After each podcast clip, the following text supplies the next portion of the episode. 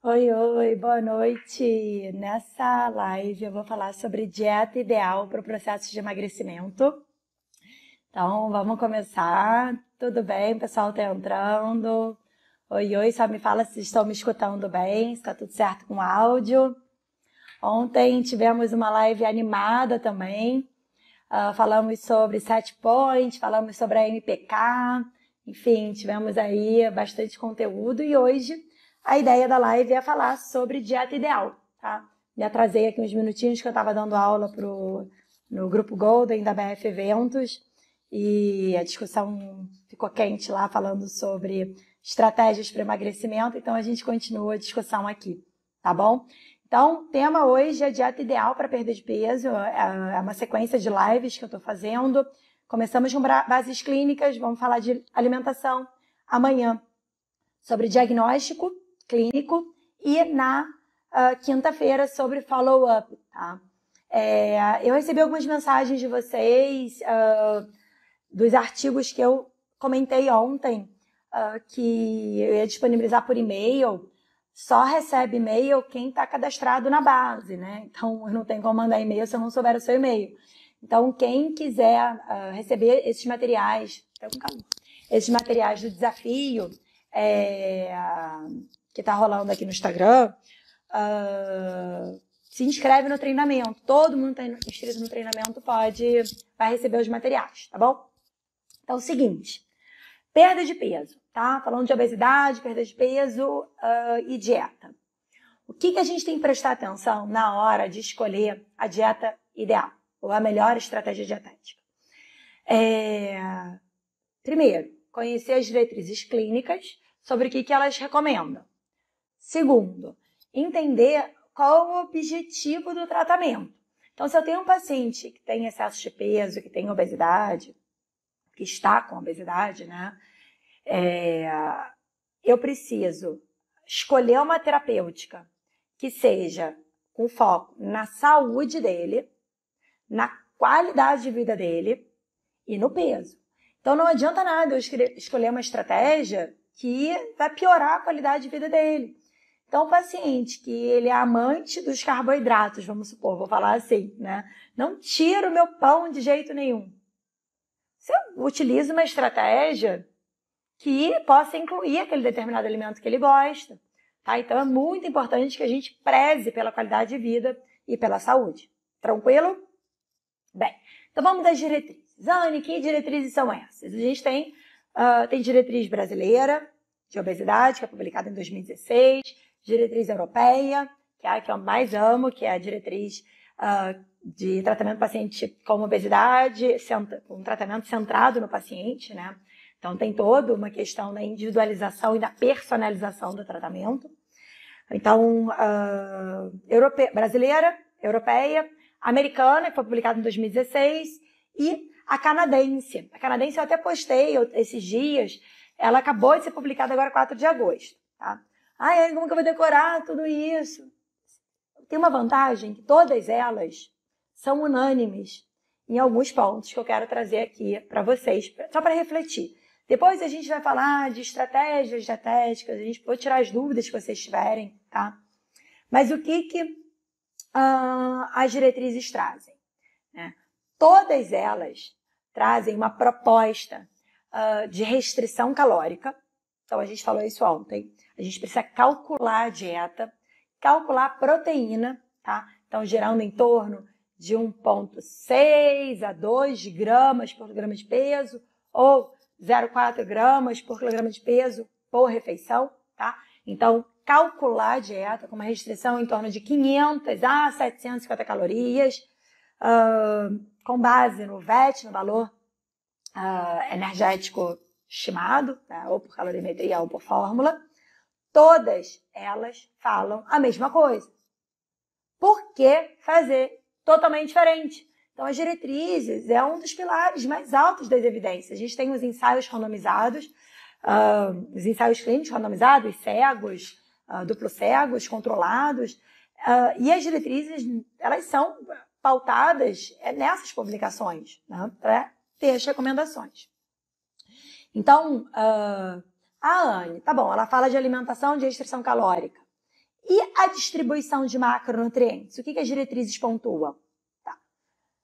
Algumas delas, por exemplo, o consenso canadense, ele diz, bem como o consenso brasileiro, como o consenso europeu, o europeu é fala menos, mas o americano, o canadense o brasileiro, ele fala que pode ser qualquer distribuição de macronutrientes.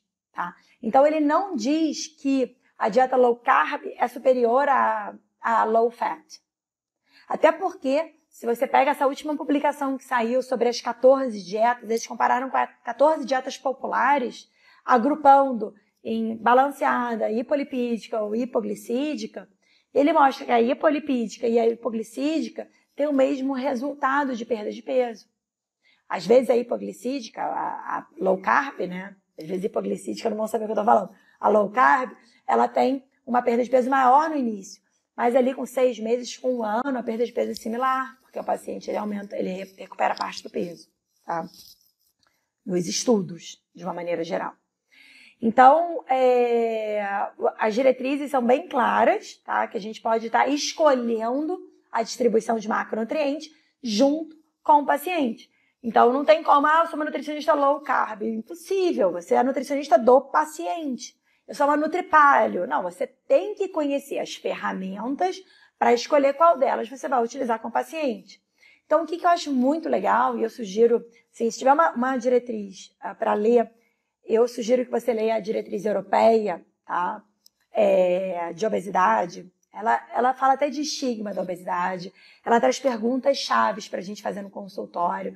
Você pega, quem não lê bem inglês, pega a diretriz inteira, coloca no tradutor e, assim, namora com essa diretriz, porque ela é incrível. Agora, essa canadense, ela traz uma informação que é apaixonante, né? É, ela traz a seguinte informação quando fala sobre dieta: nutrição personalizada, feita pelo nutricionista, baseadas em, baseada em escolhas saudáveis, de acordo com a nutrição baseada em evidência. Lindo, né? Que é exatamente o que a gente fala, que eu falo muito por aqui. Então, a diretriz canadense, que acabou de ser publicada dia 4 de agosto, fala em nutrição baseada em evidência, fala em personalização de acordo com as preferências do paciente e promovendo saúde. Como que a essa altura do campeonato a gente vai escolher uma estratégia dietética que não vai melhorar a saúde do paciente? A saúde não está atrelada só a peso. Tá? Então, o peso é um fator. Mas a alimentação, a má qualidade da alimentação, ela mata mais do que a obesidade. Tá? É o principal fator de risco no mundo maior que sedentarismo, maior que tabagismo. Tem publicação no Lancet falando sobre isso. A alimentação é o principal fator. Então, cabe, ah, eu vou fazer uma, eu vou fazer uma dieta, como é? Eu vou fazer uma dieta só qualitativa, vou tentar tirar o pão branco para o pão integral. Isso não é nutrição clínica. Desculpe, isso não é nutrição clínica. Fazer troca-troca nutricional, não sei, isso é Google que faz. A nutrição clínica é você montar um cardápio para o paciente pautado nas preferências promovendo saúde e que seja de acordo com as evidências, tá? Então, é muito importante. Vou repetir aqui. Diretriz, manda diretriz no Telegram. Lu, se estiver por aí, inclui. Lili, eles não colocam percentual de macro? A diretriz americana, ela é interessantíssima. Ela traz um box gigante com 20 tipos de dieta. Todas, você pode dizer. 40% de carbo, 60% de carbo. Até a Ornish, que é 80% de, de, de carbo, 10% de gordura e norma proteica, que é aquela dieta super restritiva de Ornes, está dentro da diretriz clínica. Anne, uma dieta com 70% de carboidrato, 10% de gordura, totalmente desequilibrada. Cara, promove perda de peso. Tá? Então você vai escolher, então a gente precisa conhecer as diretrizes clínicas, conhecer as estratégias, as propostas de distribuição de macro e calcular. Como que eu vou, vou, vou propor uma dieta com 30% de carboidrato sem calcular? Dá, então dá de chorar. Quando eu vejo as pessoas falando que não calculam mais dieta. Se não calcula dieta, muda de profissão. Nutrição, nutricionista, precisa calcular dieta, tá?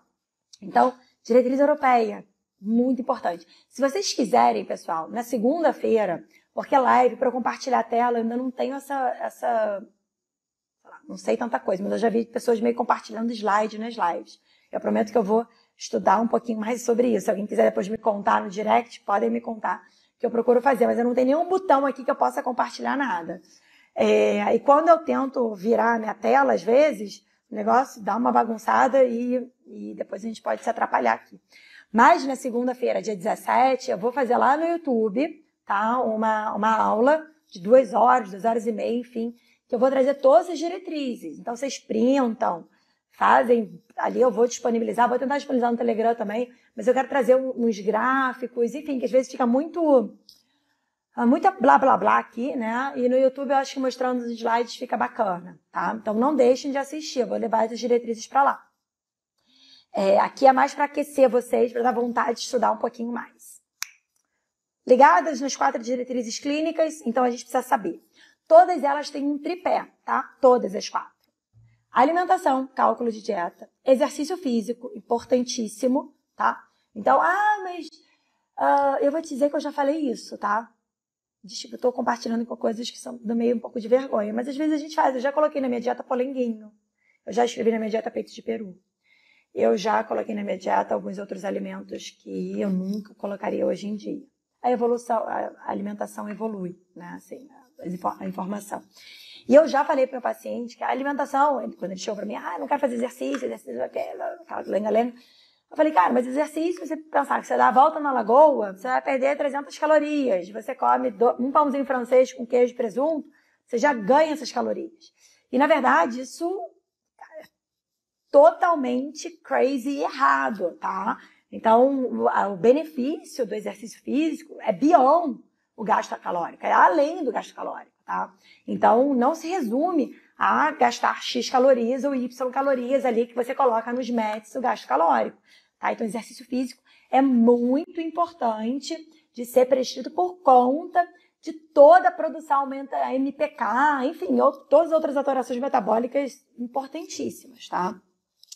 Então, vamos lá. Tripé que eu falei, né? Alimentação, exercício and quem chuta o terceiro vocês têm que saber, eu falei ontem, pessoal. Vamos lá, Ju. Lua. Que bom que a gente evolui, né? Eu também penso assim. Mas às vezes eu fico com vergonha de falar algumas coisas, mas enfim. Uh, é bom compartilhar também as nossas, as nossas dificuldades, os nossos problemas, né? Sono. Sono até um pilar. Obrigada, tá, uh, Tayane. Comportamento. Boa.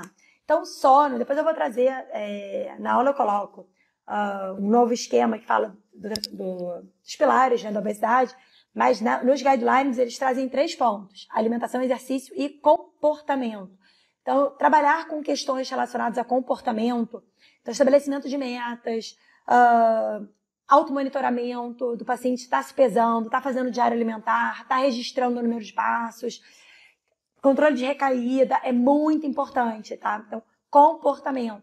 O sono, manejo de estresse são fundamentais, tá? Fundamentais. São os pilares da medicina do estilo de vida e cada vez mais a gente sabe que eles contribuem para esse set point do peso, tá? Quando eu falo no tripé que está nas diretrizes, comportamento, alimentação e, e exercício. Tranquilo? Então vamos, vamos move, né?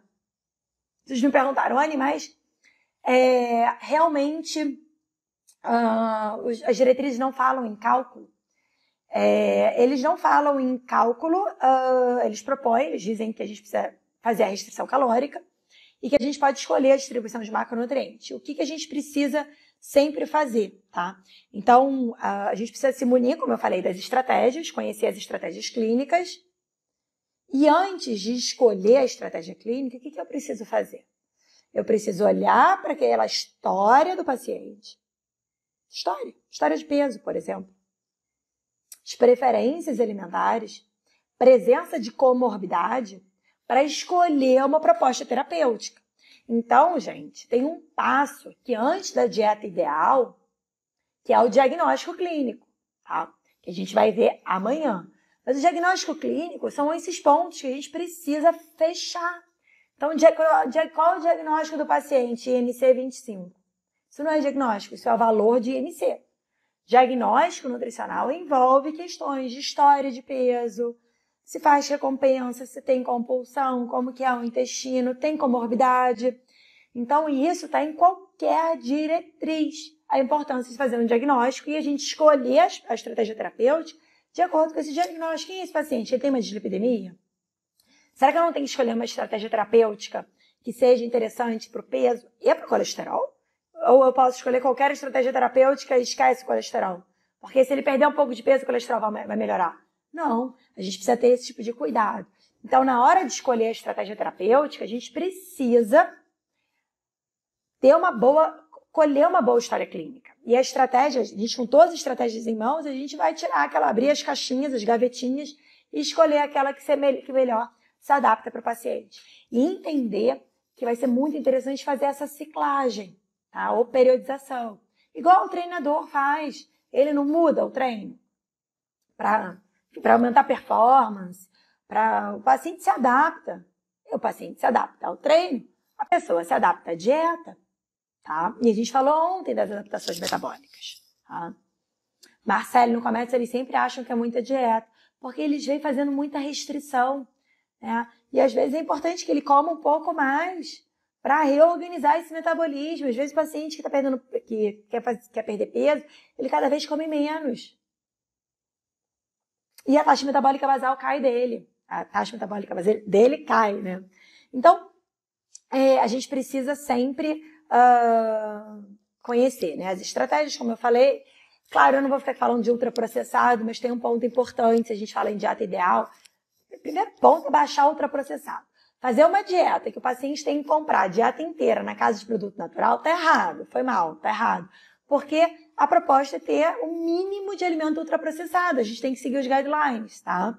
Então, se tem uma, uma recomendação 1, um, que eu não preciso nem falar aqui, porque acredito que todo mundo já tem lido guia, se eu estou falando com profissionais de saúde, não dá para ter alimento ultraprocessado. Alimento ultraprocessado é exceção. Vai na comida. Então, primeiro ponto, tá? Segundo ponto, a gente tem que alinhar e entender qual é a nossa expectativa com o tratamento. Vocês sabem qual a perda de peso média que os estudos têm? Com dietas low carb, low fat. São todos pacientes que perdem peso? Todos eles perdem 10 quilos? 20 quilos? Então a gente tem que olhar, quando pega uma pesquisa, olha para o número, olha para os dados, porque senão a gente gera uma expectativa no paciente, ah, o paciente fala, quero perder 30 quilos. Ah, então tá bom, vou prescrever uma dieta para você. Que 30 quilos? Qual o estudo que, que o paciente perdeu 30 quilos? Então tem que alinhar, tá? É super importante. É isso, é de 5 a 10. A maior parte dos pacientes perdem de 5 a 10% do peso. Então é esse foco que a gente tem que, tem que ter com o paciente. Ah, mas meu paciente ele não quer sair de, novo, de 100 e ficar com 90. Tá bom, você vai ciclar a estratégia, mas o primeiro ponto que você tem que chegar é nisso.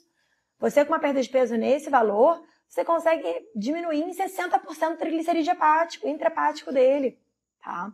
Então a gente tem que ter essa clareza para não induzir o paciente que ele vai entrar numa perda de peso, é, enfim, ativa para sempre, né? Não vai.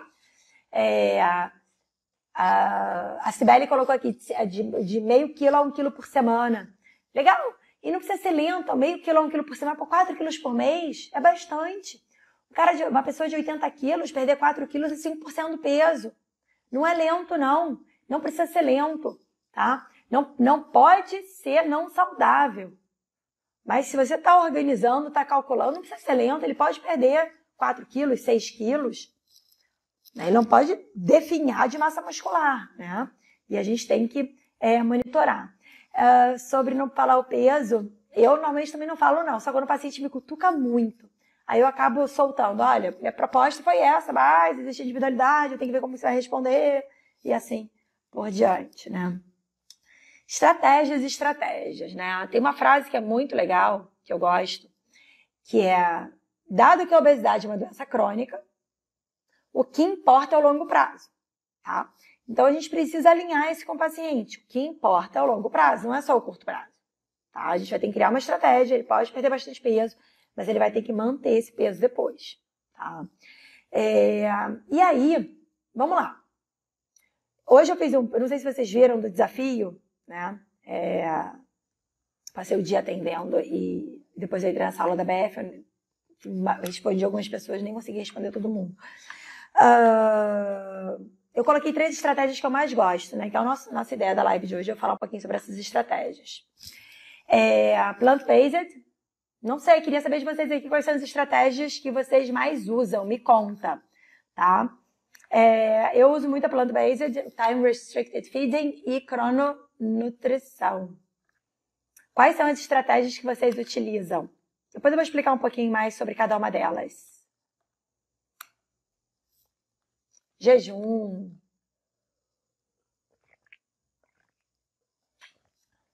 Cara, jejum hoje, já que falou no jejum, a gente pode falar do jejum até antes.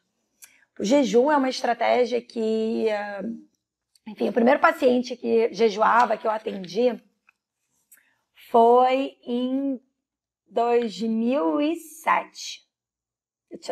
2006, 2007. O Summer. E ele ele estava fazendo Ramadã na época, ninguém falava em jejum, né?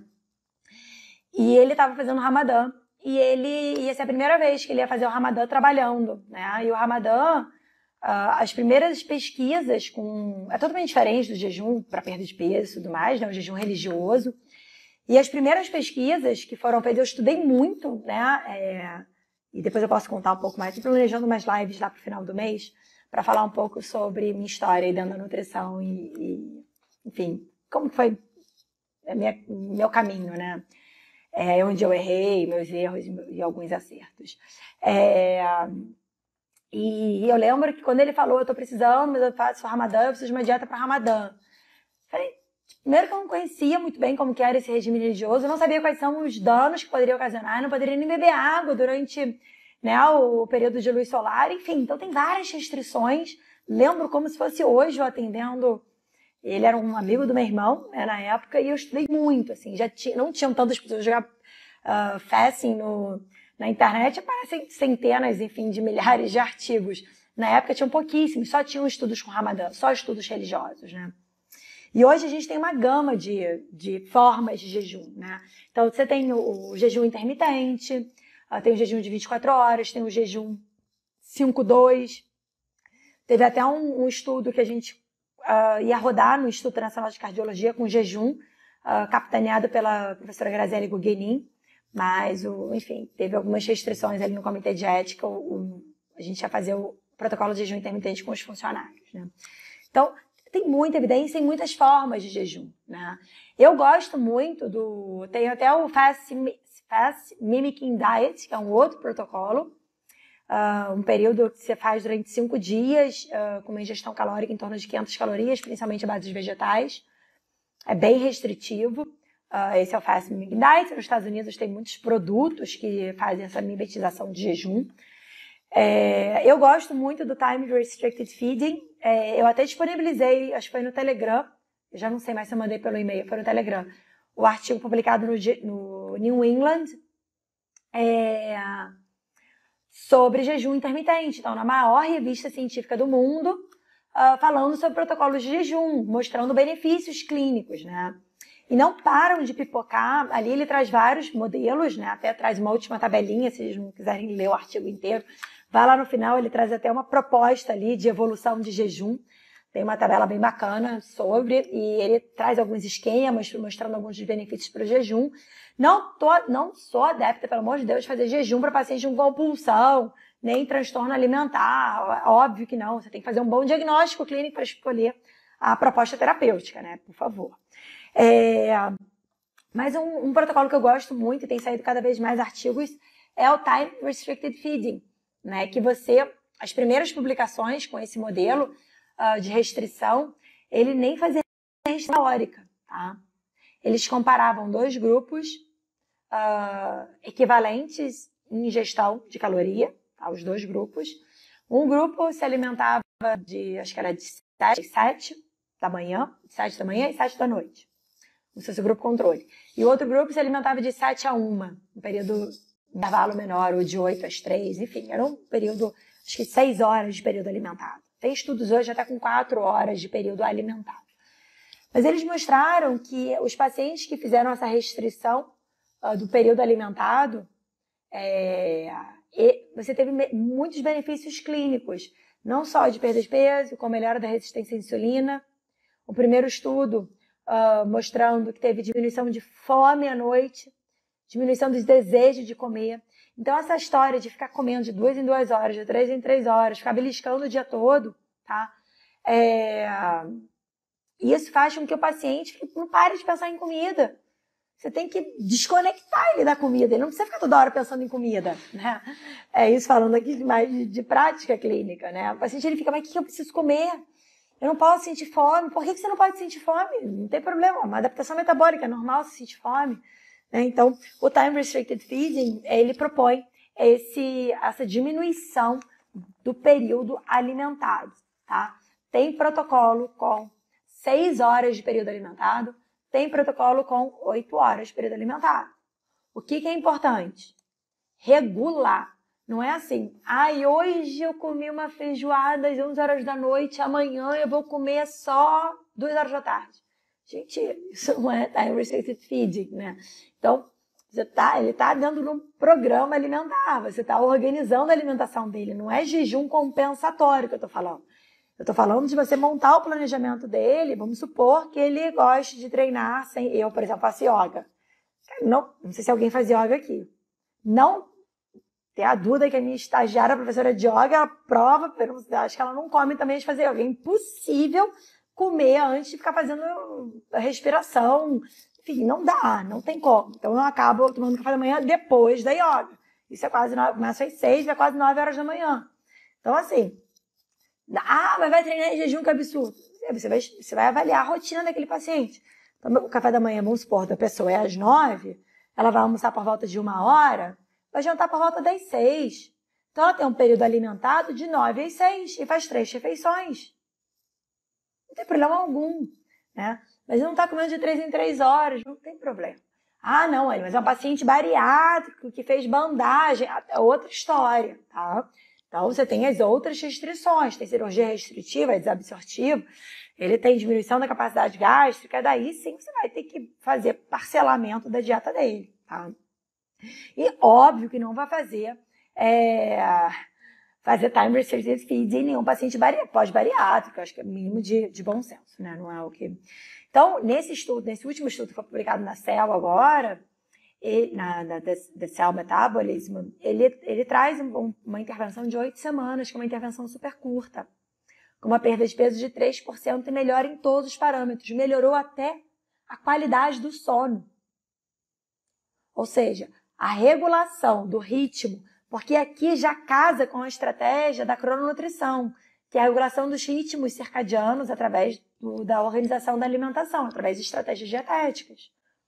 Então, o jejum e a, o, jejum, o, time restricted feeding com a crononutrição, eles estão muito juntos, tá? Então, é, a gente sabe, né, eu até fiz um vídeo hoje sobre crono-obesidade, não sei se vocês viram, uh, que é, uh, né, e, e até talvez seja um dos motivos de algumas pessoas colocaram o sono como um pilar, ele é um pilar muito importante. Uh, porque uma desregulação do, do ritmo circadiano, ah, vou dormir um dia 4 horas da manhã, outro dia vou dormir meia-noite, outro dia vou dormir às 8 da noite porque eu fiquei muito cansado. Cara, isso atrapalha todo o processo de perda de peso, tá? Não só por uma questão hormonal, mas uma, uma questão de desorganização de rotina. Né? Você, para treinar, você tem que ter rotina. Né? Para perder peso, você tem que ter rotina. Rotina, horário que acorda, horário que dorme, horário que se alimenta né? Porque é essa rotina que vai garantir que você consiga uh, é, fazer desses hábitos novos que você está aprendendo hábitos automáticos, que você não pensa mais em fazer, né? Eu, eu acordo e nem penso que eu vou ter que trocar de roupa para yoga. Não tem, né? já virou automático. Então a gente tem que automatizar esses comportamentos no paciente. Qual o intervalo de jejum? É, a Rosemary perguntou aqui. Então, tem muitos protocolos de jejum. Sugiro que leia o artigo do New England, é um, tem centenas, eu escolhi um para vocês, porque ele foi publicado acho que dia 26 de dezembro de 2019. É, foi tipo presente de Natal, assim, foi, os grupos de WhatsApp pipocaram esse artigo, todo mundo se presenteando com, com ele, tem alguns vieses, enfim.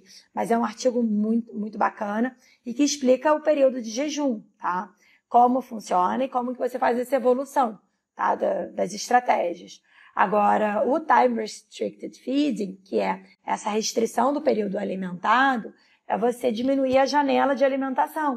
O paciente não precisa comer 6 horas da manhã e ceiar meia-noite. Ele passa mais tempo comendo do que em jejum. Nosso metabolismo nunca foi assim, tá? Já está no Telegram, tá? O artigo do, do jejum.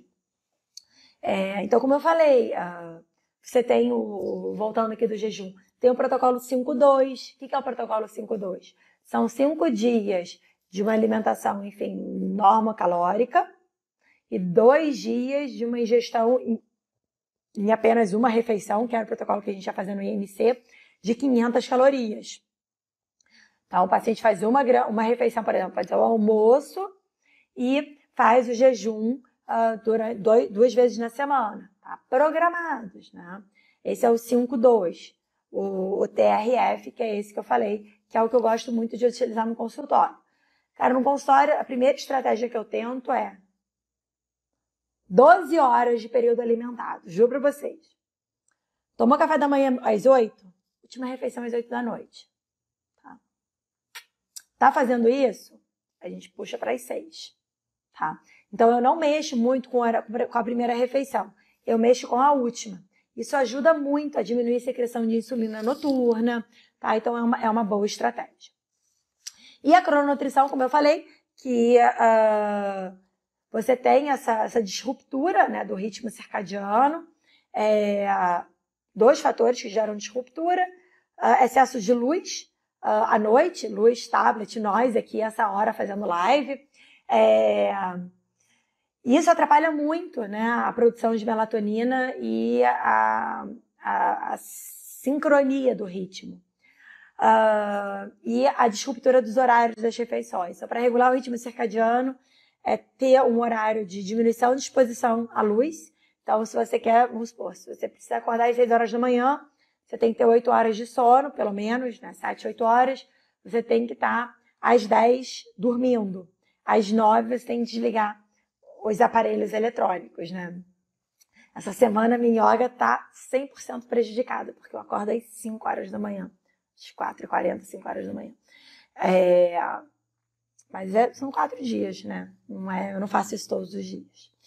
Mas, então, para regular, o que, que regula ritmo circadiano? O horário de alimentação e horário uh, de exposição à luz. Então você consegue ficar com exposição, acordou, cara, 6 horas da manhã, abre a janela para a luz solar entrar. Essa luz solar ela ajuda a regular o ritmo circadiano. Ah, mas e o suplemento X? Tá, tem alguns estudos com suplementação, mas o que regula o ritmo circadiano é a organização da alimentação e do horário de sono, tá? Tem uma outra questão que é importantíssima, e aí eu vou falar agora, depois eu quero falar, falar do plant-based, Caraca, já são 9h45. Vou falar de duas estratégias, tá? Para não ficar muito tarde aqui. É... Plant-based, que é o que a Júlia falou aqui que acha essa estratégia boa. E cetogênica. Então, a plant-based, por que, que ela passa a ser uma boa estratégia para perda de peso? O pessoal já falou, acho que vocês estavam aqui ontem. Polifenóis, né? Os fitoquímicos, eles estimulam a MPK, que faz esse switch metabólico e aumenta a oxidação de gordura, aumenta a biogênese mitocondrial, aumenta a PGC1-alfa, que foi objeto do meu mestrado, do doutorado em 2008. É, então a gente tem que entender que uh, fazer uma cetogênica, por exemplo, à base de carnes, Carne liberada, gordura liberada, baixa carboidrato, muitas vezes você baixa fruta, baixa leguminosa, castanhas e sementes, ninguém fala sobre isso, até porque a gestão brasileira é baixíssima. E aí você fica com uma alimentação péssima de qualidade, tá? E o que a gente precisa fazer é subir com fitoquímico, tá? Então a plant-based ela tem esse benefício dos fitoquímicos, que vão estar estimulando diretamente a MPK, e tem a presença das fibras, que o pessoal também falou ontem. Então a fibra ela vai ter essa função de modular a flora bacteriana. Então como que a gente modula a flora? Como modula a desbiose do paciente obeso? Com probiótico? Não. Com fibra. Fibra alimentar. Não é fibra de suplementação. Porque às vezes o paciente faz uma cetogênica e sachê de fibra nele. É ou não é? Mas não é fibra de sachê. Aquilo ali é só para o intestino não empacar. Né? O que a gente precisa fazer é fibra alimentar. Tá? Então, a gente, muita clareza. Uh, se a gente precisa promover saúde, a plant-based ideal é a maior, mais recomendada, porque ela está presente na diretriz de diabetes, está presente na diretriz de lipidemia, e invariavelmente os pacientes têm comorbidades associadas. Tá?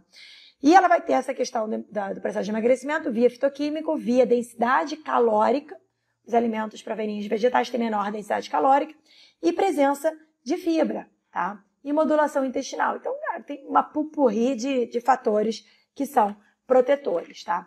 Tem uma outra questão que eu só anotei aqui para não, não esquecer a minha cola. Para não esquecer, porque às vezes a gente vai, enfim, não fala os tópicos. Eu tinha anotado para falar da cetogênica, tá? Tranquilo da plant-based? Vocês se sentem seguros de prescrever a plant-based no processo de emagrecimento?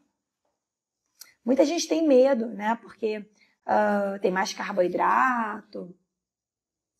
Não necessariamente, né? A gente pode ter uma plant-based, por exemplo, é, você pode até fazer uma, uma, uma keto plant, usei esse termo, mas enfim, você pode ter até uma, uma alimentação é, com baixo teor de carboidratos, se for o seu desejo, né?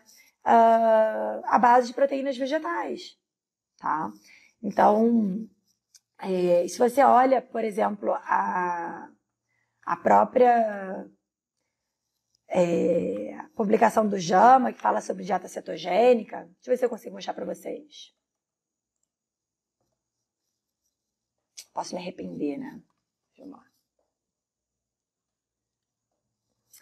Olha, vocês conseguem ver? Eu nunca, eu sempre me arrependo. É, vendo o que, que ele coloca? Olha quantos alimentos que não é só alimento de origem Não é só alimentos de origem animal, tá vendo? Então, a cetogênica, que é essa publicação do JAMA, como vocês estão vendo aqui, é 75% de gordura normoproteica, tá? Então, você tem azeite, castanhas e sementes, vegetais não amiláceos, tá, gente? Então, a cetogênica baseada em evidência, ela não é carne, carne, frango, frango, peixe, peixe, ovo, ovo, ovo, ovo, ovo. Não é, tá? Então a gente tem que ter muito cuidado. Deixa eu mostrar para vocês, já que eu tô aqui, eu tava. Ih, meu touch parou de funcionar? Brincadeira. Olha o, o modelo do Time Restricted Feeding, foi publicado no Cell Metabolism, mas tem uma publicação mais recente agora, trazendo exatamente a mesma resposta, olha. Dando 14 horas de jejum, Olha os benefícios.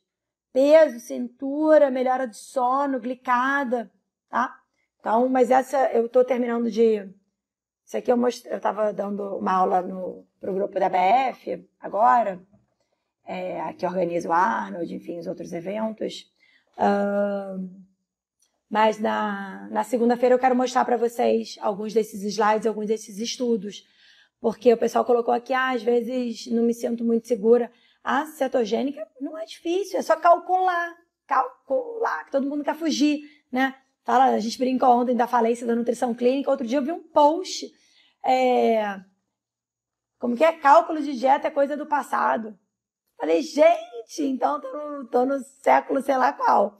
Porque não existe fazer nutrição clínica à base de suplementação, pessoal. Suplementação, você pega. Cara, esse é outro ponto importante. Foi bom ter, ter lembrado disso. O horário da aula segunda-feira 19 horas, tá? No YouTube, para a gente ter até umas 9 para conversar, tá? 9, 9 e meia, se organizem, tá? Mas esse negócio de suplementação, você pega as diretrizes clínicas, tá? Eu vou falar sobre suplementação também, na segunda. Mas as diretrizes clínicas, não, todas. A BESO, tá? brasileira, europeia, canadense, americana, nenhuma se posiciona a favor da utilização de suplementos, tá? Nenhuma. Então, assim, a gente. O que trata a perda de peso é comida, sono, exercício, manejo de estresse. Não é suplementação, tá? Então, eu vou repetir. Não é suplementação. não existe nenhuma diretriz clínica que fale em diabetes, em obesidade, que inclua um tipo de suplemento, tá? Então a gente tem que ter muito cuidado, porque as pessoas adoram inventar nomes, sei lá, agora isso acabou, agora isso que virou moda. Gente, vão para a nutrição baseada em evidência, porque daí não erra. Você viu esse post? Olha, alguém viu esse post. Eu fiquei, sei lá, deve ter vários posts, né? Porque a gente recebe tanta, enfim, tanta informação que deixa a gente confusa. Mas não tem como, gente. Suplementação é aditivo. Não é a base. A base é comida. Tá? Cara, por que, o paciente vai gastar às vezes mil reais de suplemento? A maior parte dos suplementos não tem evidência científica. Tá? Boa, Débora. Aí, ó. Tripé. Treino, dieta, descanso. E para garantir isso, trabalhar comportamento. Tá? Trabalhar comportamento. Por quê? Porque o comportamento ajuda na adesão. Né? Não adianta a gente dar tapinha nas costas do paciente e falar assim: faz essa dieta aqui, que ela é ótima para você. Faz esse treino aqui, porque ó, é como que é? é HIT. Você vai perder peso rapidinho. A gente precisa promover a adesão. E aí que entra o pilar do comportamento que eu quis falar para vocês. Tá? A galera da comportamental, a galera da comportamental tem que se unir à nutrição clínica. Na verdade, a nutrição clínica, eu sou nutricionista clínica, né? É, sou nutricionista, enfim, fiz graduação em nutrição. Uh, se eu olho a diretriz de obesidade, ela fala trabalhar comportamento e restrição calórica. Por que, que eu vou fragmentar? Uma abordagem, uma obesidade, a obesidade é uma doença multifatorial.